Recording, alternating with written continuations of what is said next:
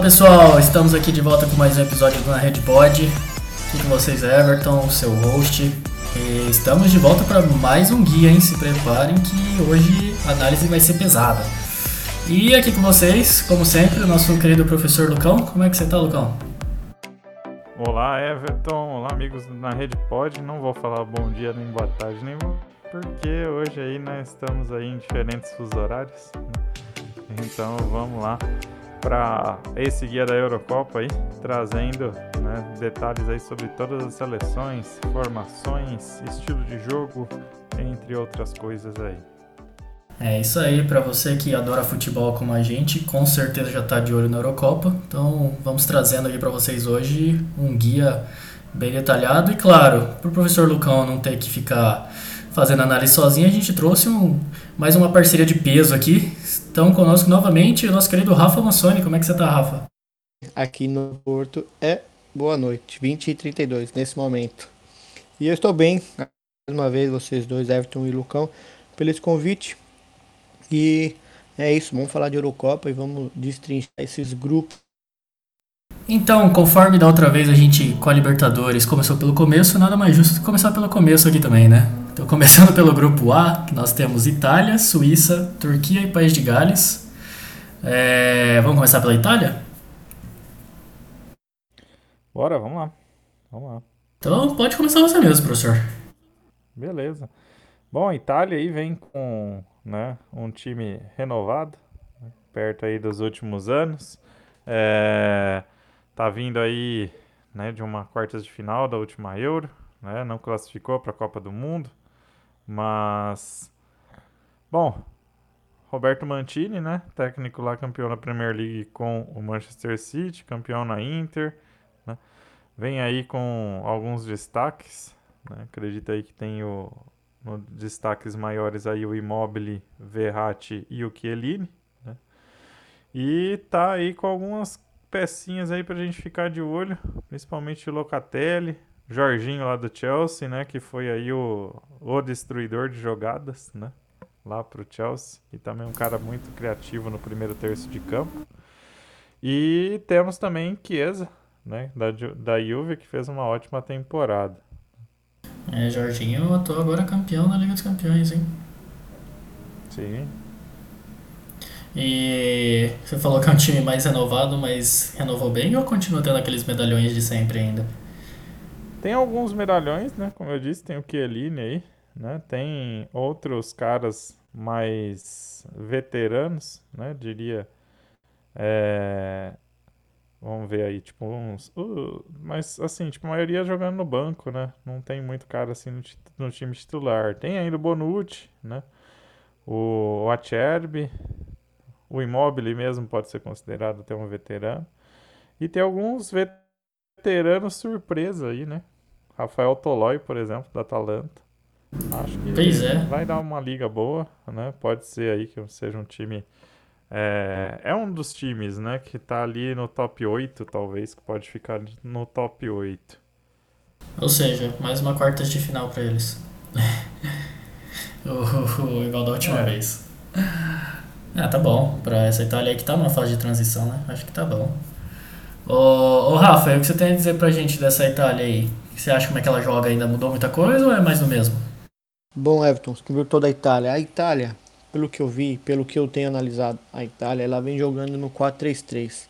É uma formação que ela usa bastante e também depois de, da renovação, entre aspas, que o Lucas falou, é o que encaixa mais com, a, com os jogadores que entraram nesse time. Mantém, claro, aquela zaga forte, Bonucci e Cellini, porém eles estão utilizando mais o Florenzi e o Spinazzola como aqueles armadores de jogo pela lateral, que tem velocidade. Para mim, o que mais me impressiona na, na Itália é essa força que ele conseguiu manter nessa, nessa parte defensiva, que é o forte da Itália para mim, é essa parte defensiva. E o Jorginho, para mim vai ser uma grande surpresa ver ele jogando em nível alto. Para mim, a Eurocopa, é um, tirando a Copa do Mundo, é um nível onde o jogador tem que estar no seu auge. E o Jorginho, para mim, hoje, ele vai ser esse centro criador e desarmador da, da Itália.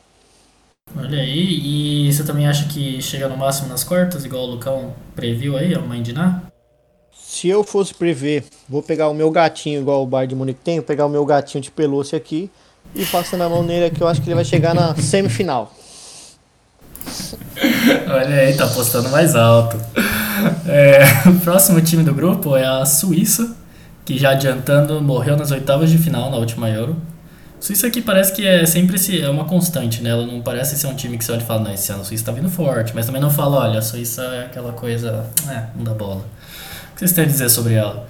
Deixa pro, pro Rafa iniciar aí, essa da Suíça. Ó, o Lucas me deu uma bomba, porque a Suíça ela sempre é a mesma, né?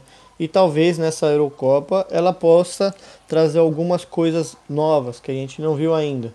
Porque a Suíça tem jogadores novos entrando nesse time. E é um time bem jovem, é um time que tem mais ou menos a faixa de 26 anos. Então, pra, de 26 a 24 anos. Então é um time jovem, né? um time que jogadores no auge da carreira. Eu particularmente acho que a Suíça não vai tão longe. Ela tem uma posse de bola relativamente boa dentro dessa dentro do time, porém a sua a taxa de ofensividade eu pude analisar é muito baixa. Então a posse de bola é uma posse de bola que não gera resultado. Geram chutes, mas não são chutes que não trazem perigo ao time adversário. Claro que tem o Chaka que a velocidade, a velocidade dele a, e a capacidade dele de resolver a jogada possa trazer algum perigo para outro time, para a zaga do outro time. Mas dentro dos jogadores eu não, não vejo mais aquele cara fine o jogo em si. Não tem para mim na Suíça um cara assim. E a Suíça que é também interessante, que parece ter uma espinha dorsal do, do mesmo time, né? Parece que a base é basicamente o Borussia Mönchengladbach, né, Lucão? Sim, tá aí, tem os dois destaques, né? Os três destaques, digamos, jovens aí da Suíça, né? O Nickelved, o Zacaria e o, o Embolo, né? E além disso, ainda tem o Jan Sommer, que é, para mim, um dos jogadores mais importantes dessa seleção, né? junto do Kelvin Mabu lá do, do Wolfsburg, né? Que é um lateral direito muito rápido. É, como o Rafa destacou, né? Tem alguns. É, tem algumas coisas que podem ajudar, mas no aspecto defensivo, principalmente, tem sofrido muito por não conseguir construir depois de pegar a bola lá no primeiro terço. Parece que o time fica meio travado. E os caras jogam praticamente por uma bola. Então é esperar para ver se é uma bola aí. Se Sim, uma bola vai dar a certo. A formação deles mesmo.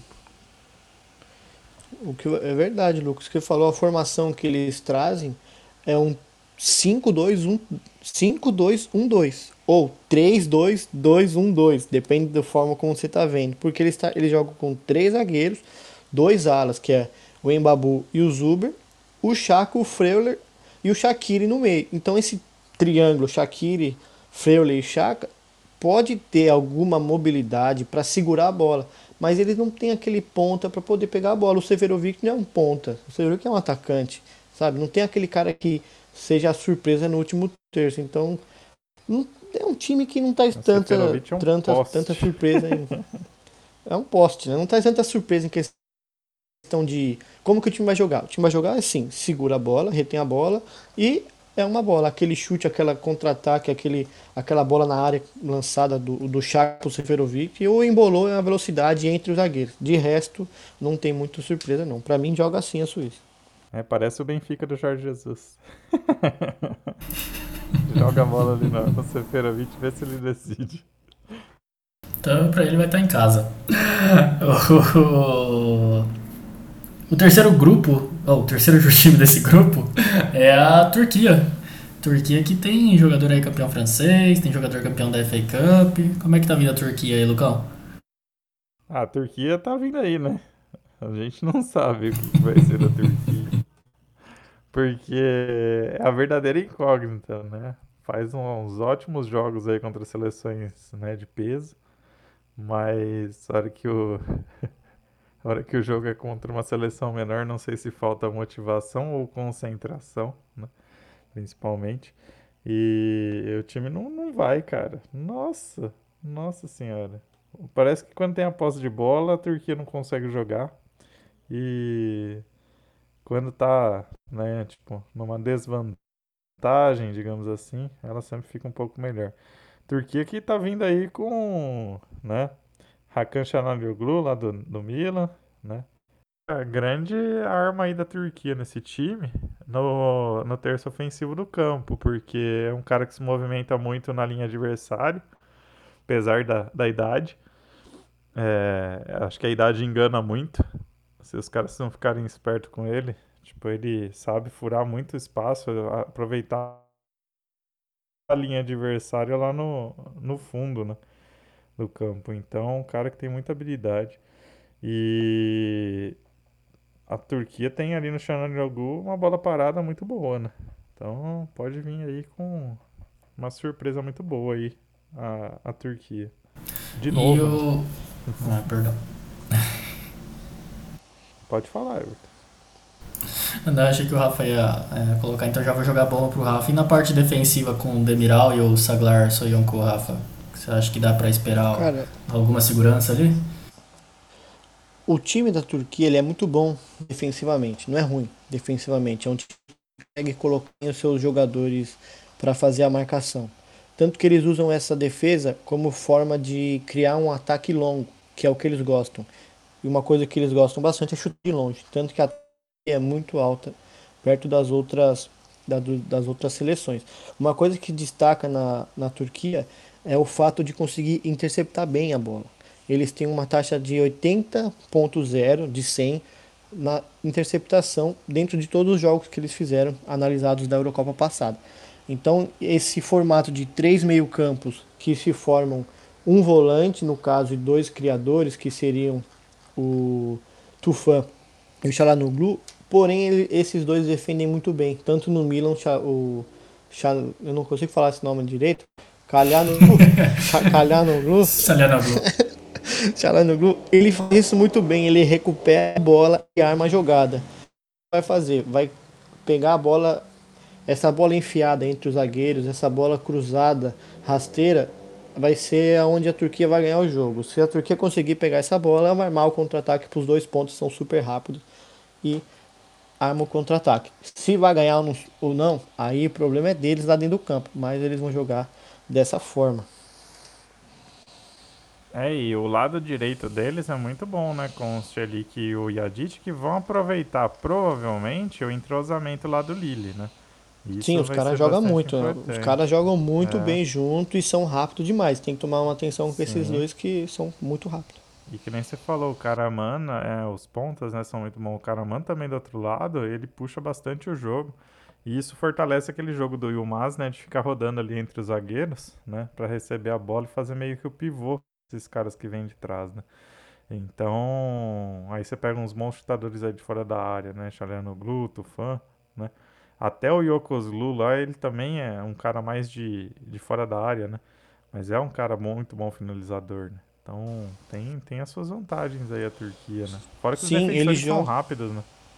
Sim, eles jogam no 4-1-4-1 na parte defensiva e compacto. Então fica só aquele volante no meio entre as duas linhas de quatro facilitando com que quando ele rouba a bola, ele vai ter dois pontas que estão nessa, nessa, nessa primeira linha de quatro para atacar e ainda o pivô lá na frente, que é a bola longa que eles gostam de, de, de, utilizar dentro do jogo. Então é uma Turquia que, se você não tomar cuidado, você vai perder o jogo, porque ela vai utilizar a marcação compacta, vai trazer você para dentro do campo dela e vai mandar contra-ataque nos pontas e por cima do, dos zagueiros.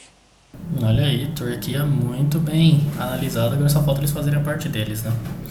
E o último time do grupo, agora eu acertei, é o País de Gales. País de Gales que teve aquela campanha histórica né, na, na última Euro, chegou até a semifinal, perdeu para Portugal na semi. E como é que tá vindo agora o País de Gales essa, nessa temporada, Rafa? Dentro do esperado, obrigado. Pode passar para outro time, porque não tenho que falar do País de Gales. Tem o Bale ali. é, é a única coisa que o Bale e tem o Ramsey. De resto, os caras jogam com zagueiros, laterais e três zagueiros, dois meio campo, um Ampadu, na frente, Bale, James e Wilson. Se o Bale e Ramsey tiver uma boa conexão, podem gerar um desequilíbrio para os defensores desse lado direito. Porém, se o Bale não tiver um, um rendimento tão bom, que é uma peça fundamental do país de Gales, é um time que vai ficar na fase de grupos, não vai fazer tanto, vai dar trabalho, porque defendem com cinco jogadores, até seis jogadores, dependendo da formação que ele for utilizar. Mas é um time que não, não traz muito perigo nesse, nesse grupo. Para mim é o mais fraco, é o time mais fraco. Para mim também. para mim é o time mais fraco do grupo. É o time candidato a terminar em último. Pode surpreender. Só que os caras ali são muito. Tem, é, é uma mistura de cara muito velho com um cara muito novo. É, não vai ter muita chance, não, acredito. Não vai ser igual a última Euro. É... Espero que calem minha boca, né? Mas, assim, com Ampadu, com o James, com.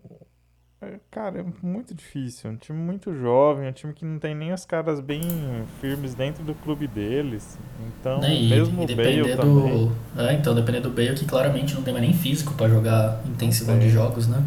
É, e aí você pega lá, tipo, você poderia ter um Ben Davis ali na zaga que tá fora de forma, né? Você tem o Joe Allen que também não joga muito regularmente no clube, né?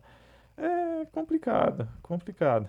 E outro, o Ampadu também aí, né? Ele, lembrando, né? Ele pode se encaixar ali na defesa, mas o Ampadu vem numas temporadas assim bem ruinzinhas. Ele surgiu ali como destaque, acho que no Chelsea, se eu não estou enganado. E depois Isso. foi só ladeira abaixo, né? Tentou se adaptar em um monte de lugar e não deu certo. É... Assim, é um time rápido, né? Só que rapidez não ganha jogo, né? Se fosse assim, então chamava o Bolt aí e resolvia o problema. Isso é verdade. Uma coisa que ah, o País de Gales, para mim, se eu fosse técnico, colocando no lugar do técnico, tudo molecada nova que tá querendo jogar e fazia essa, essa vai ser a euro de experiência para vocês. Vamos perder, vamos fazer o que for, mas a gente vai jogar como se fosse uma nova seleção, porque os jogadores que estão ali chegaram na semifinal pegando adversários praticamente fortes, mas que naquele momento não estavam no seu auge, o time não estava no seu auge. E agora, nesse, nesse, nessa, nesse grupo, só seleção com jogador no auge. Então, para mim, não, tirando a Suíça, claro, vai ser um combate entre Suíça e, e País de Gales quem vai ficar em último. Olha aí, Rafa já desceu a letra e já indicou que Itália e Turquia favoritos a passar direto e provavelmente Suíça brigando para um, um dos terceiros melhores, né? Que só lembrando que a, a Eurocopa tem seis grupos, né? Então classificam sempre os dois primeiros. E aí os quatro. Não, os dois. Quatro melhores, na verdade. Os quatro melhores terceiros colocados, né? Também passam. Isso. Mas o.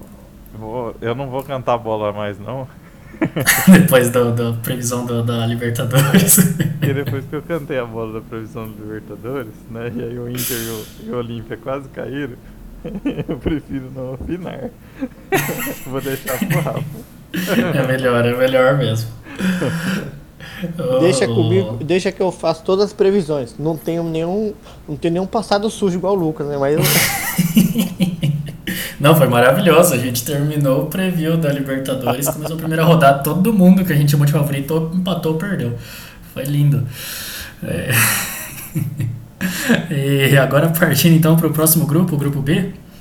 É... Grupo B que vem com Bélgica, Rússia, Dinamarca e Finlândia. Então vamos começar falando do primeiro colocado no ranking da FIFA, né? Vamos falar da nossa querida Bélgica. Como é que ela tá vindo aí, Lucão? Ah, cara, a Bélgica é a favorita favorita Euro, favorita a ganhar Euro.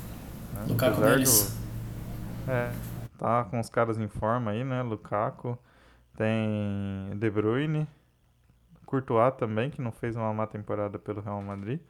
Então, assim, para mim, que é um dos melhores, né? Roberto Martins é um cara que analisa realmente o jogo, todo o jogo. Não é só fica deitado em cima dos dados ou deitado em cima do que acontece no campo. É um cara que realmente estuda. Então, e tá sempre por dentro das tendências, né?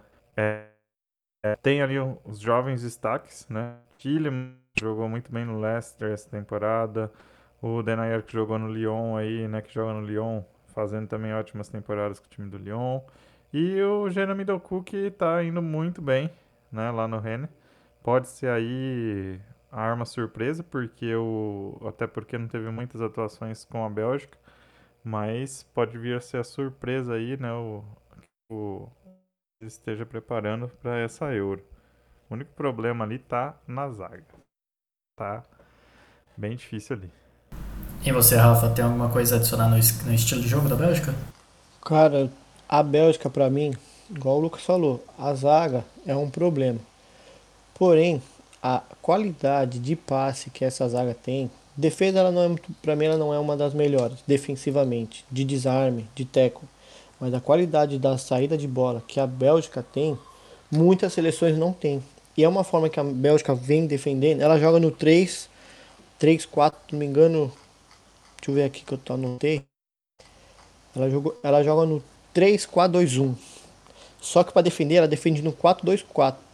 Então, é uma coisa que você 4-2-3-1, dependendo da, da fase do jogo, mas quando o adversário tem a bola, ela defende de uma forma onde ficam quatro defensores do meio campo, dependendo, ficam quatro junto, mas ele tem uma saída de bola muito boa, porque os campos da Bélgica são excepcionais passadores de bola. Então, para mim, a Bélgica é fraca defensivamente, com certeza em defesa, mas para sair jogando, para mim é uma das melhores seleções em rodar. Eles têm uma qualidade de passe incrível. Para mim, favorita. Eu não vou ser patriotista para outra, torcer só para Portugal, claro, mas para mim, Bélgica é uma das favoritas. E se for final Bélgica e Portugal, Portugal é campeão, tô nem aí. Tá lá uma previsão bem fria, né? Sem clubismo, sem emocional envolvido. É, só para adicionar um momento história, eu lembro de quando na última Euro exatamente eles caíram para País de Gales, né?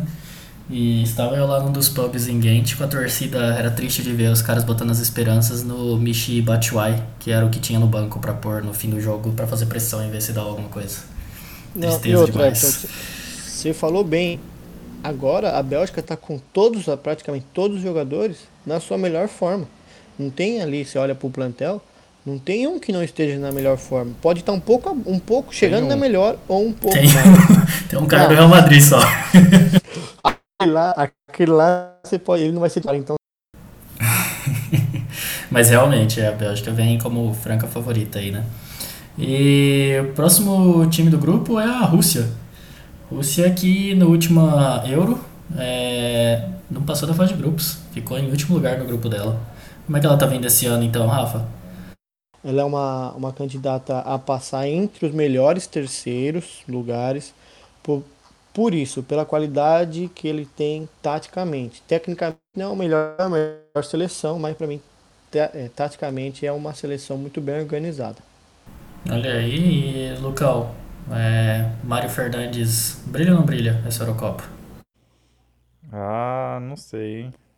É, tem aí o Mário Fernandes, né? Tem o, o Djuba, tem o Golovin, mas assim, é, um, é o elenco que jogou em 2018, eles estão confiando nesse elenco praticamente.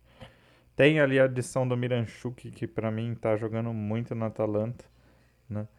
Tem ali outros destaques novos, como o Zemalete de 9, tem o, o Mostovoy, né, o Andrei Mostovoy, que foram destaques na Rússia, mas é um time essencialmente da Liga Russa.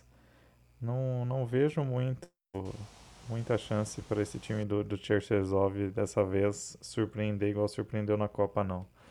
Não tem um aspecto, né? Não tem um aspecto torcida agora, né? Que não ajuda. É, realmente, eu acho que eu também aposto em não esperar muita coisa da Rússia, não, porque realmente o fator torcida lá fez a diferença em 2018, né? O próximo time é a Dinamarca. Como é que tá vindo a Dinamarca aí, Lucão?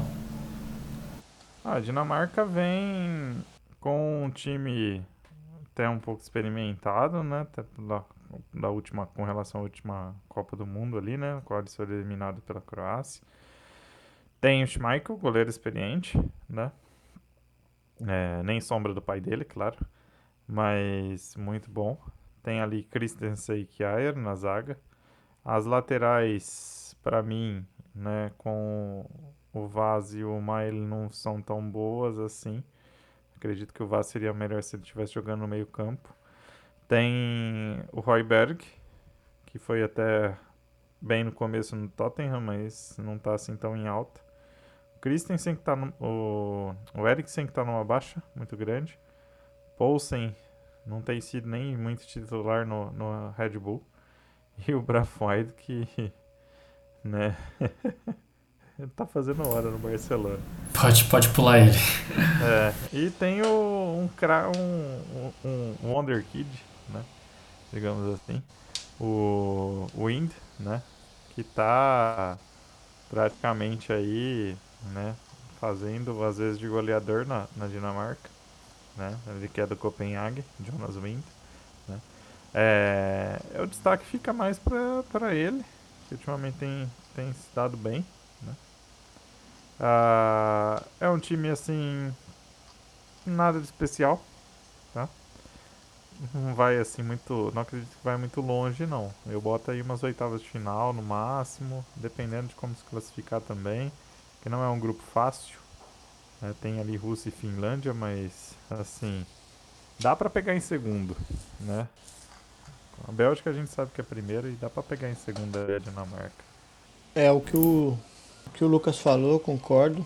Não consigo ver a Dinamarca com aquela qualidade para ser uma seleção, um cavalo, um, como é que se diz? Não um cavalo paraguai, mas aquela seleção que é o. o que ninguém esperava. A zebra, isso, que ninguém esperava e chegou nas quartas. Não, para mim é brigar entre o segundo lugar. A Rússia, para mim, briga junto com a, com a Dinamarca nesse segundo lugar.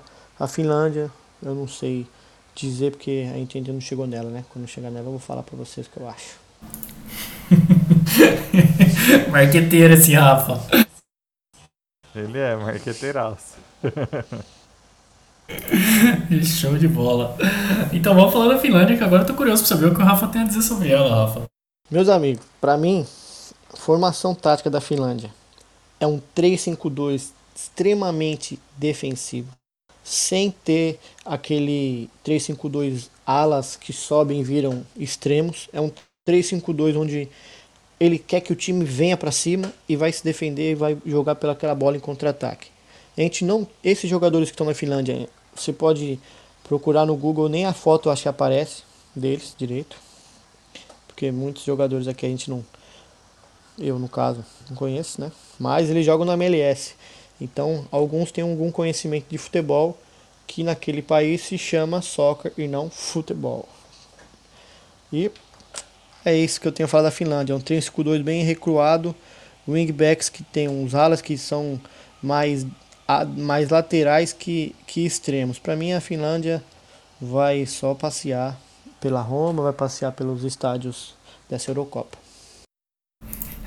E aí, Lucão, você acha que é a temporada do PUC de turista ou de goleador? Essa vai ser de turista. Não é a Championship, né? É, que é fácil.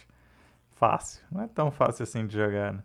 Mas é, não é uma Championship, né? É um nível Champions League que ele não tem. É, tanto ele quanto o Poyampalo lá do União Berlim, que também não vão resolver muita coisa. Já que, assim, tipo, os principais destaques, né? Os dois principais destaques do time, os dois são atacantes. Então até a bola chegar lá, a não ser que o Radek derraria os lançamentos longos que ele já faz no Leverkusen com não tanta precisão, né? Ah, tem ali o Marcos tem para o segundo tempo, que geralmente é a arma que eles têm de segundo tempo é tentar cruzar a bola na área para ele. Ah, o Glenn Camara, que fez uma boa temporada com o Rangers, mas ficou mais conhecido como o caso, né, que a gente vai citar um pouquinho mais para frente aí, né, com relação a um jogador específico da República Tcheca. E tem o Frederic Jensen, que fez uma temporada razoável pelo Augsburg, né? Não, não tem muita chance, assim. A Finlândia tá naquele, naquele grupo de seleções estilo a Macedônia do Norte, né? E ela tá ali, né? É, ela vai se defender pra caramba e vai tentar jogar por uma bola. É esse tipo de seleção que vamos ter aí do Mr. Marco Canerva. Lembrando que a, a Finlândia ali ela tem um jogador muito. Né, um lateral direito com um nome bem diferente. aguenta, aguenta esse local. Oh. Se, ele, se ele vai dirigir o carro, geralmente ele vai de caralho, né? Nossa. Meu Deus do céu. Vai se acostumando, Rafa. Vai se acostumando que daí pra pior. Meu Deus do céu. piadinha. Tava demorando. Ô, ô, ô, Rafa, você que tá é, responsável pelas predições, então o grupo B dá pra, gra- pra cravar nessa ordem: Bélgica, Dinamarca, Rússia e Finlândia?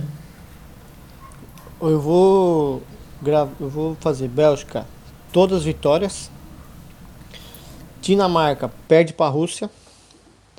Fica em segundo, Dinamarca, mas perde para a Rússia.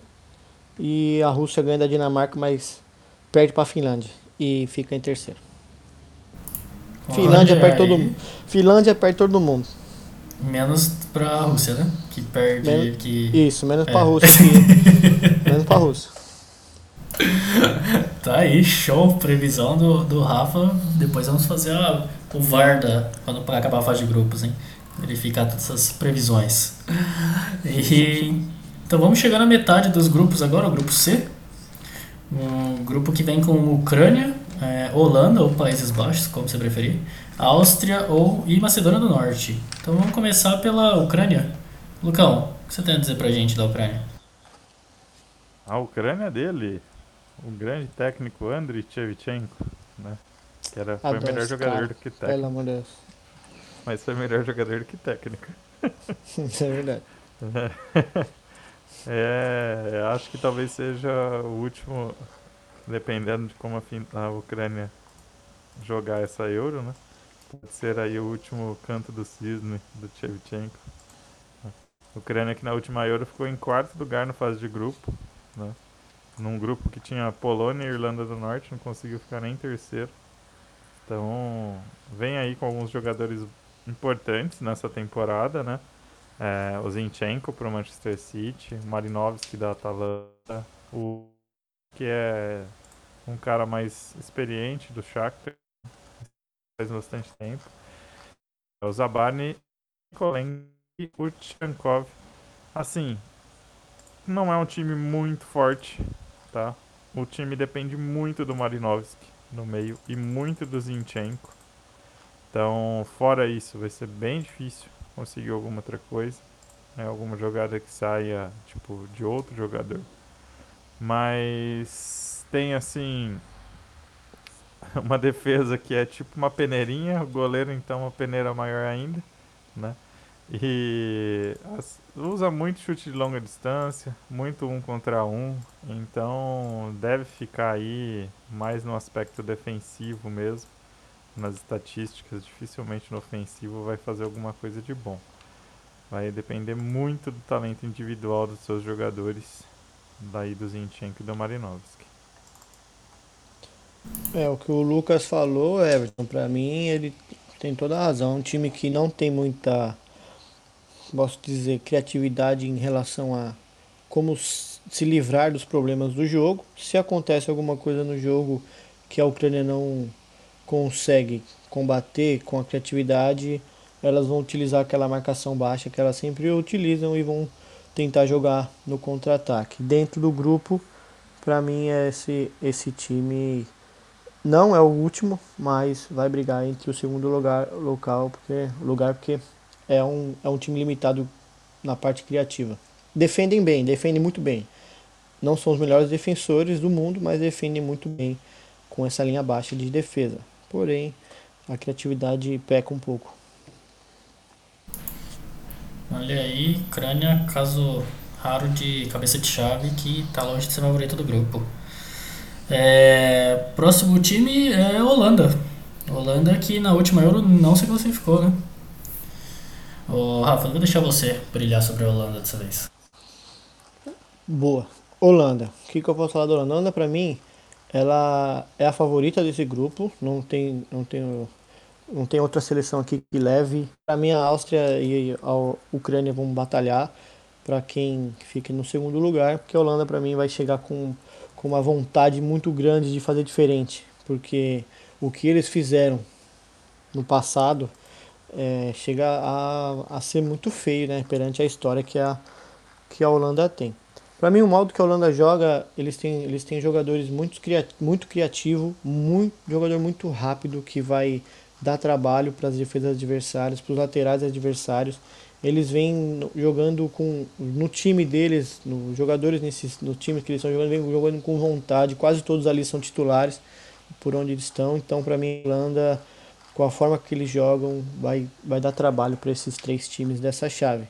Uma coisa que eu gosto da Holanda é a forma como eles jogam para frente. Eles pegam a bola e buscam um ataque, pegam a bola e buscam um ataque. Não ficam, não ficam parando a jogada, voltando a bola. Então, para mim, essa Holanda, se for com jogadores que, que estão sendo convocados e jogando desse, desse modo, eu acho que é uma grande favorita a passar desse grupo não com facilidade, mas com os pontinhos à frente do segundo colocado. Ô, Lucão, com Van Dijk é, fora por lesão, DP é o grande nome do time? Hum, DP é o grande nome, mas não só, tá? O Frank De Jong foi muito bem aí na, na última Jogou temporada. Muito, né? O Didi Wijnaldum também vem vindo bem. O Delite também não compromete na zaga, né?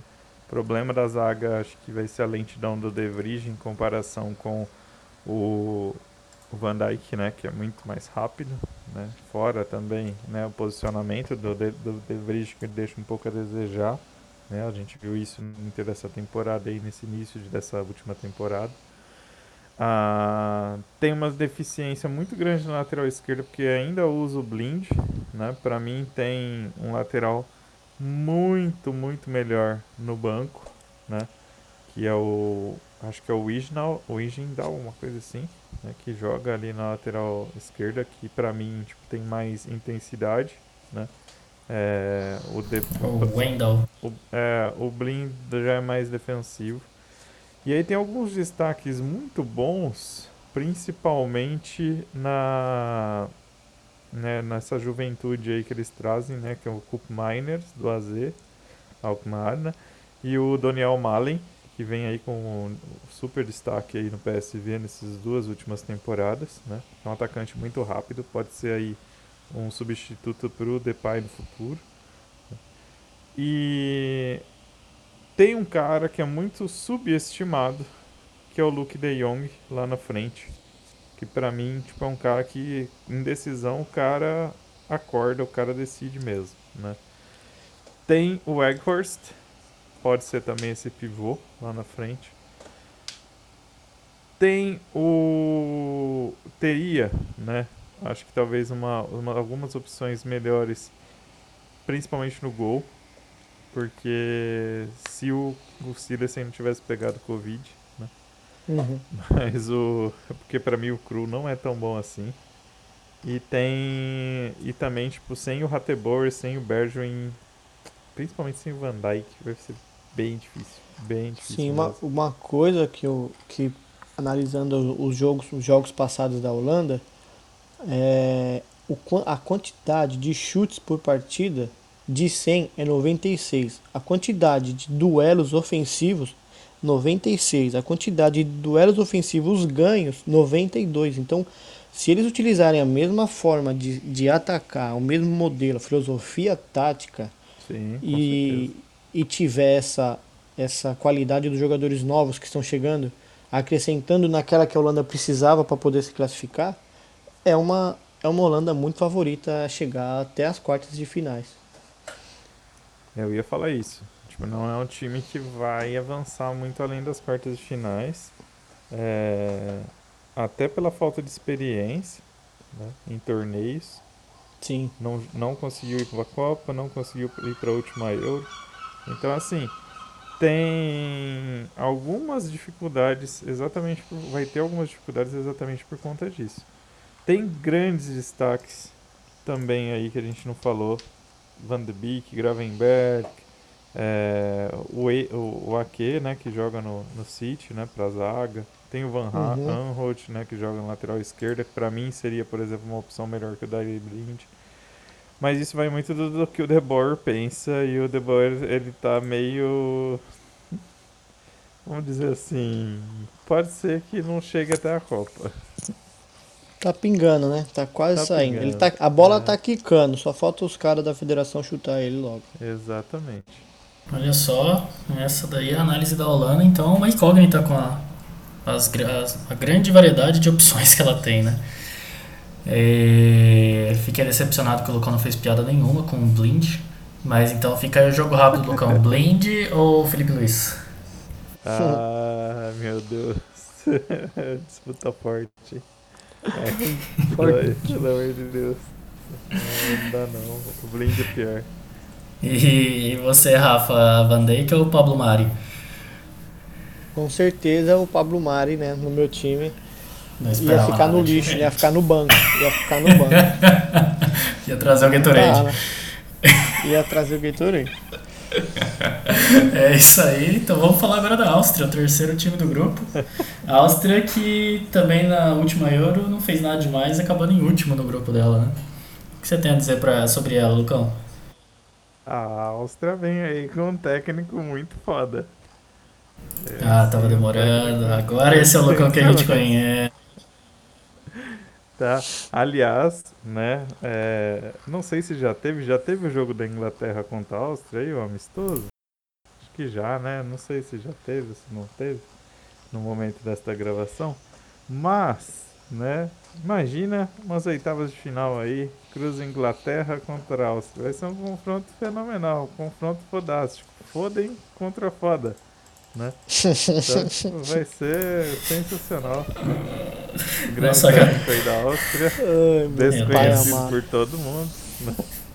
O grande Franco foda aí, né? Ele que tem aí como opções, é, algumas opções, a maioria envelhecidas já, né?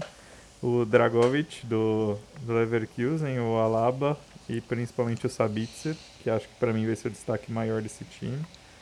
Ah, vem trazendo alguns caras que não são tão novos, mas podem surpreender nessa Euro, que é o, principalmente o Leimer, né? Lateral Uhum. do, do Leipzig também. O Kalajic, que é surpresa, no, um cara, jogador muito novo aí, mas que vem surpreendendo nos lados do campo lá do Stuttgart. E o Schlager, né, que é o, o goleiro aí do Las Klins, lá da, da Áustria. Pode ser assim, tipo um time que venha a surpreender. Mas a Áustria é aquele negócio, né? Última Euro estava cotada para sair pelo menos como segundo lugar do grupo, acabou em último, né? Não classificou É, pra é segunda uma fase. coisa, uma É. coisa muito triste, né? Porque, É uma coisa. Exato, exatamente. porque o time da Áustria, se você parar pra olhar no papel, não é um time ruim. Comparando com o grupo, que a gente tá analisando, o grupo C, é um time É. que é pau a pau com a Holanda, não é um time ruim. Porém, com o retrospecto, com a parte que, que o- com a fiasco que ela fez no passado, é uma seleção que você olha e fala, porra, com uma qualidade dessa, o time não consegue nem ser a favorita do grupo C, que tem dois times ali Sim. que não são. É, time de Várzea ganha dos dois times. Ah, e muito tá no- na qualidade do técnico, né? Que é super pragmático. Super pragmático o, o, Franco aí. Né? Eu não Sim, eles deixam- o deles, senão vocês vão ficar bravos. O, o, o, foda, o foda do foda é que. o, não, o ruim da Áustria é que, ele, é que ele, ela deixa o adversário chegar muito no último terço do campo. É uma seleção que não tem um não é uma seleção combatente ao adversário, é uma seleção que deixa muito chegar no terceiro no último terço, tanto que os dados dela para essa para esse para esse para essa Euro, ela tem 90 ponto- 96.0 de recuperação no último terço. Então, é muito grande. Ele recupera a bola, mas porra, deixa deixa chegar tão perto é perigoso, né? Então, é uma seleção que precisa de uma uma aula de tática aí de um de um treinador melhor. E assim, né? Convocou um cara, nem o Baumgartlinger, né? O capitão do time. Tava desde janeiro sem jogar, né? Por causa de lesão. Aí, é, por exemplo, você tem lá é, no meio de campo, né? Os dois centrais, o Wilk Sanker e o Grealish, não são grande coisa. Aí a maioria dos jogadores estão também no futebol alemão, né?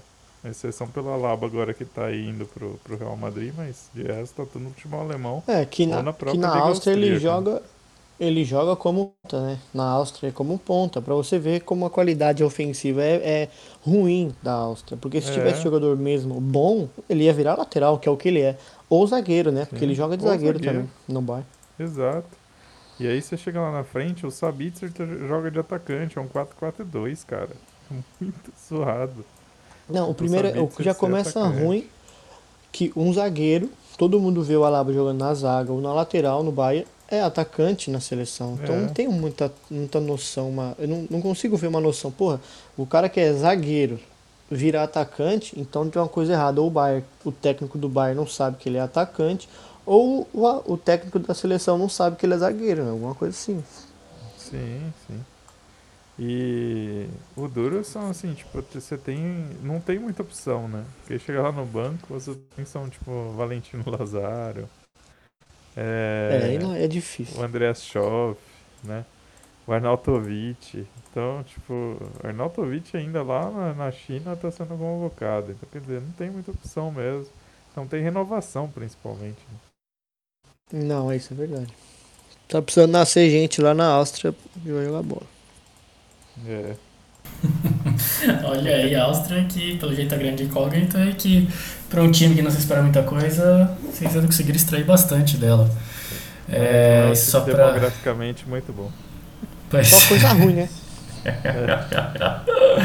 E só pra trazer a informação que o Lucão queria saber, já teve Inglaterra e Áustria, mas o Foden foi poupado. Jogo que o nosso querido Bukayo Saka fez toda a vitória da Inglaterra.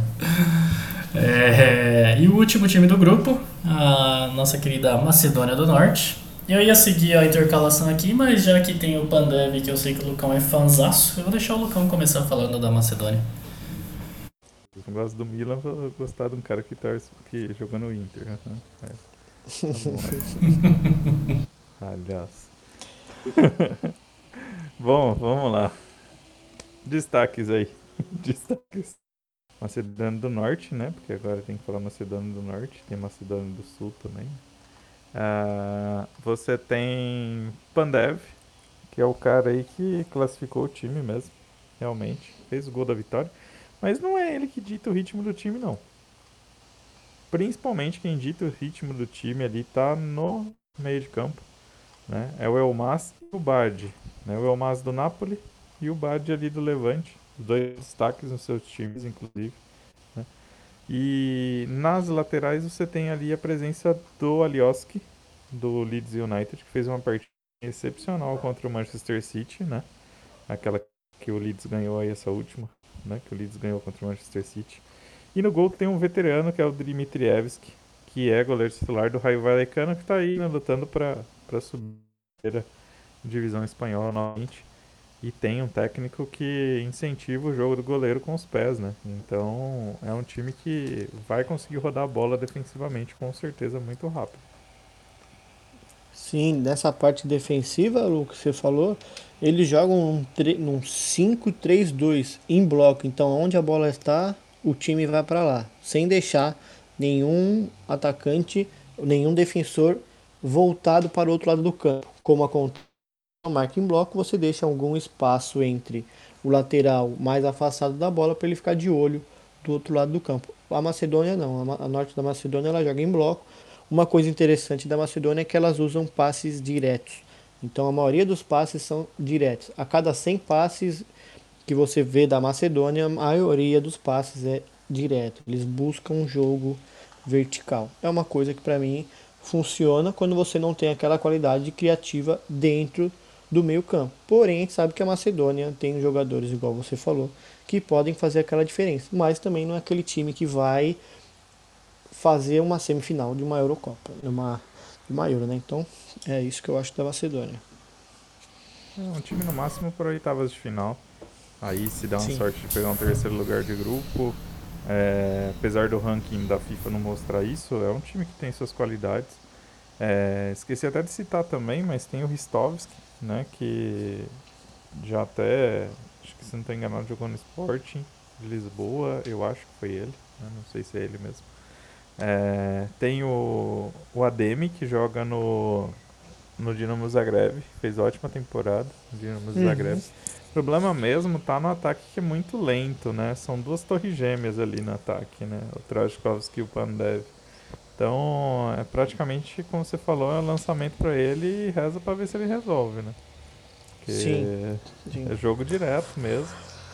Tentativa de chegar sempre no último terço do campo muito rápido, para não dar tempo da recompo- de ter recomposição defensiva. Que foi isso que a gente viu contra a Alemanha, né? Eles não deixaram muito tempo é, rodando bola não, já foi pra cima, né? Tá no 1 contra 1, tá no- até no 2 contra 1, né? E eles tentam avançar do mesmo jeito. É, assim, é bem na trombada, mas chega. Sempre chega. Não, ele, eles chegam. Uma coisa que eu, aqui nos dados que eu tô vendo, a, a facilidade que eles têm de transitar, fazer a mudança entre a parte, a, o ofensivo e o defensivo, a transição defensiva e a transição ofensiva, com qualidade, todo mundo volta junto, todo mundo ataca junto, em bloco. Então isso eles fazem com uma qualidade muito boa. Para mim, dentro desse grupo, espero Holanda em primeiro, Áustria em segundo, Ucrânia e Macedônia do Norte lutando para quem vai ser o, o terceiro lugar. Não sei se vai, se vão conseguir classificar pelo melhor terceiro. Não sei. Olha aí, o Rafa que já antecipou minha pergunta, então já cravou o grupo C, esse daí. relator. É, esse aí não tem muito o que imaginar não, também acho que vai ser nessa pegada aí. E, bom, já cobrimos metade dos grupos da Eurocopa, né? A gente tá chegando perto aqui de uns 50 minutos de episódio, então para não ficar muito cansativo para quem tá ouvindo a gente, a gente vai quebrar essa análise em dois episódios, duas partes. Pra vocês poderem ter um tempo de respirar também, então daqui a pouquinho a gente volta, pessoal.